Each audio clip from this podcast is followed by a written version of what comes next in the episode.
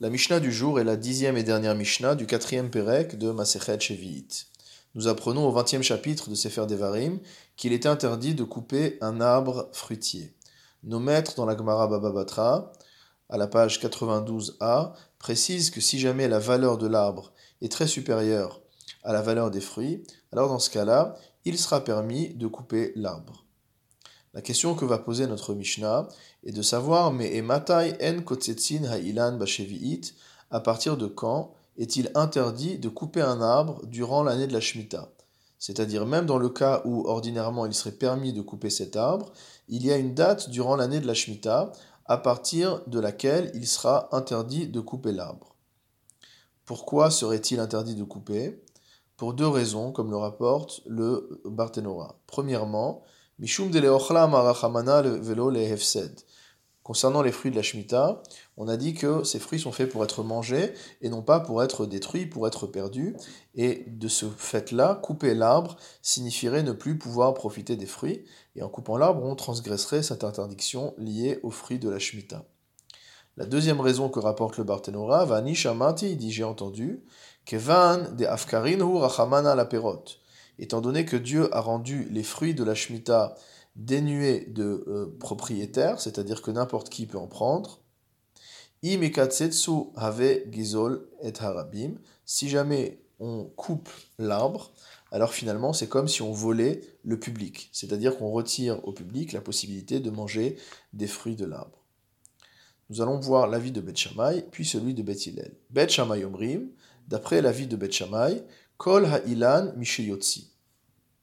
Il sera interdit de couper tous les arbres fruitiers à partir du moment où les premières feuilles sortiront au mois de Nissan.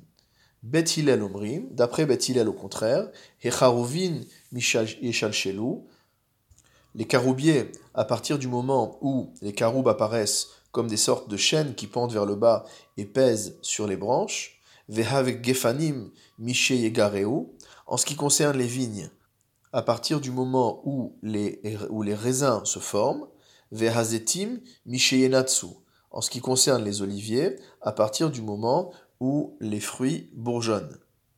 Ushar Kolilan, et pour tous les autres arbres fruitiers, c'est à partir du moment où les premières feuilles sortiront.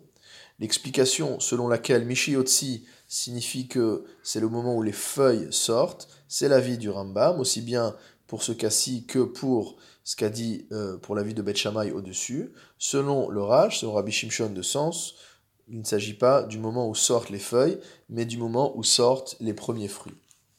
Vechol ha'ilan et tous les arbres. Kevan sheba leonat amasrot. À partir du moment où ils arrivent au moment du maaser, au moment où il faut prélever la dîme, normalement, sur les fruits, mutar les katsetso, on a le droit de le couper. Donc pour rappel, il ne s'agit pas de nous dire qu'il y a un maaser l'année de la Shemitah. Comme on sait, il n'y a pas de prélèvement sur les fruits ou les légumes durant l'année de la Shemitah, mais on se réfère au moment de Chiyuv Maasrot, comme on l'a vu dans les Mishnayot précédentes, euh, concernant le figuier, concernant l'olivier, concernant la vigne. Donc à partir du moment où on arrive à ce moment-là, Mutar les Katsetso, on a le droit de couper l'arbre. La raison pour laquelle à ce moment-là il est permis de couper les arbres, comme l'explique le Barthénora, c'est que ve'en kan mishum hefset peri.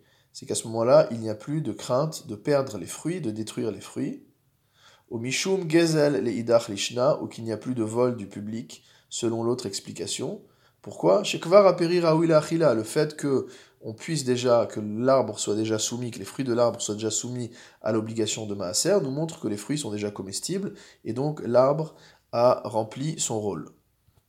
Ensuite, il faut dire qu'il n'y aura de permission de couper l'arbre que dans le cas où, évidemment, la valeur de l'arbre qui va être coupé sera plus importante que celle de l'arbre qui reste planté.